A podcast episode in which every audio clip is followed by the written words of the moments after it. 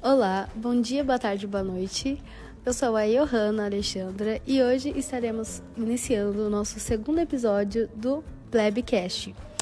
Hoje teremos a participação especial de dois convidados para falar acerca da Revolução Industrial e como esse período foi influenciado pelos esportes.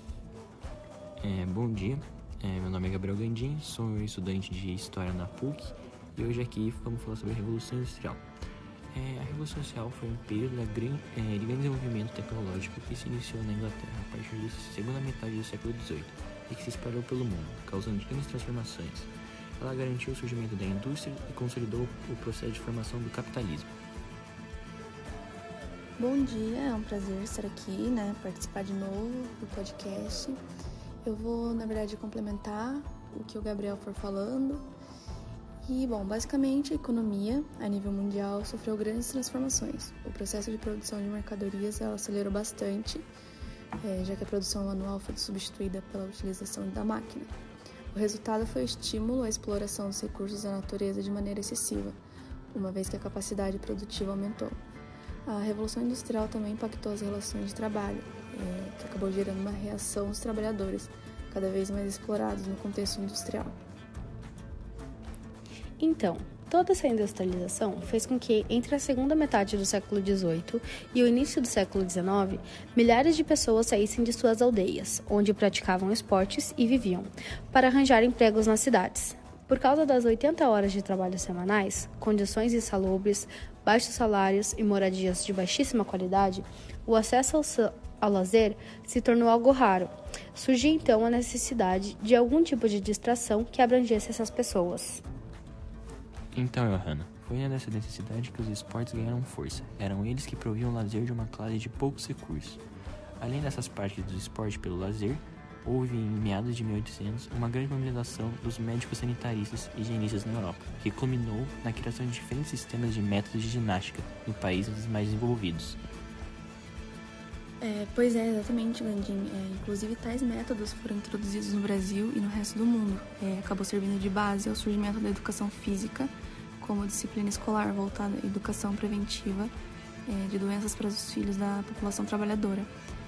Bom, para a classe dominante no final do século XIX, os burgueses, os exercícios físicos deveriam fazer parte da educação escolar, é, que passa a ser considerada instrumento de ascensão social e capaz de proporcionar igualdade de oportunidades. E os esportes que mais se destacaram foram o futebol e o rugby.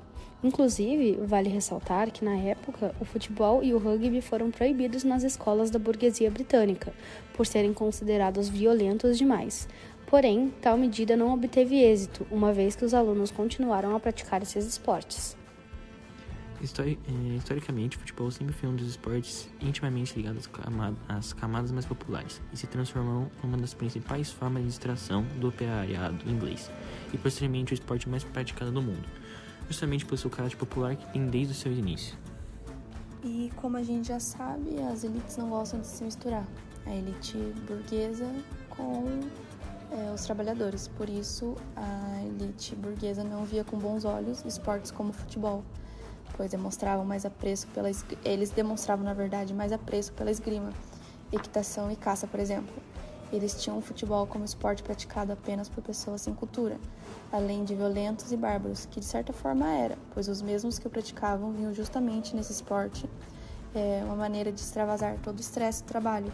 E como não, ainda não havia regras, virava quase um vale-tudo que acabava por se tornar bastante violento. A prática do futebol foi aumentando cada vez mais e, por conta de sua violência, os operários começaram a se lesionar, ocasionando uma queda na produção laboral. Então, imediatamente, a classe burguesa industrial, junto ao Estado, no intuito de deixar os jogos menos violentos, conseguiu regularizar o esporte, criando regras, trazendo o futebol para dentro da esfera do Estado. A regulamentação do futebol tornou-lhe de vez um esporte, um esporte da massa mas, por outro lado, agora na mão da burguesia, começou a se tornar um meio de despolitização das massas, juntamente no momento em que a classe operária vinha num processo de gradativo de conscientização de classe. É, inclusive, mudam as relações de trabalho. Os principais times é, que surgiram eram formados pelas fábricas do país e geralmente os jogadores eram os, pró os próprios funcionários das empresas. É, emerge também a, fi a figura do operário jogador, quando trabalhadores eram contratados para tra trabalhar e jogar pelo time da fábrica, é, muitas das vezes contratados por conta. Eles eram contratados, né, por conta mais da sua habilidade mostrada em campo do que realmente pela sua eficiência na indústria.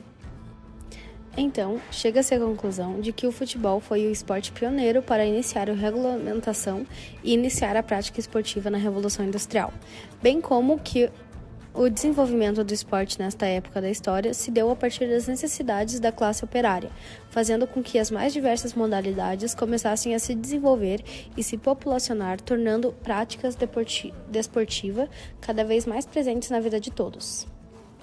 Realmente, Hannah, com o surgimento desses esportes e, a, e, o fato de que a Revolução Industrial principiou pela Inglaterra, pela Inglaterra, surgiu a denominada Semana Inglesa, isto é, trabalhar meio período ou não trabalhar todo sábado, começando a sobrar, começando assim a sobrar tempo para o lazer e a prática de esportes.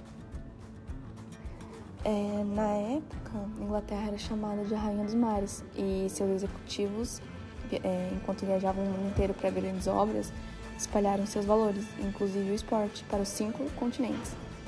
E graças a essa é, proliferação do esporte, aos poucos foram sendo criadas, oficializadas e regulamentadas dezenas de modalidades esportivas que permitiram, na última década do século XIX, criar o clima para o restabelecimento dos Jogos Olímpicos. Os primeiros anos foram de normatização das regras oficiais de cada modalidade que ia aparecendo nessa nova era de valorização da atividade física. Gradativamente surgiram o pugilismo, o remo, a natação, o atletismo, o ciclismo e outros esportes. Ainda surgiram os intelectuais, que tiveram a sensibilidade de avaliar a expansão do esporte em nível internacional e a diversificação das modalidades.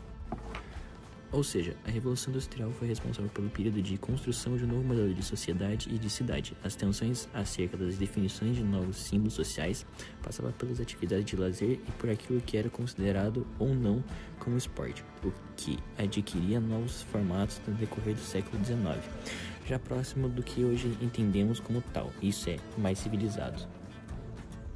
E esse foi o nosso segundo podcast do Plebcast e espero que vocês tenham gostado. Bom dia, boa noite, boa tarde e até a próxima.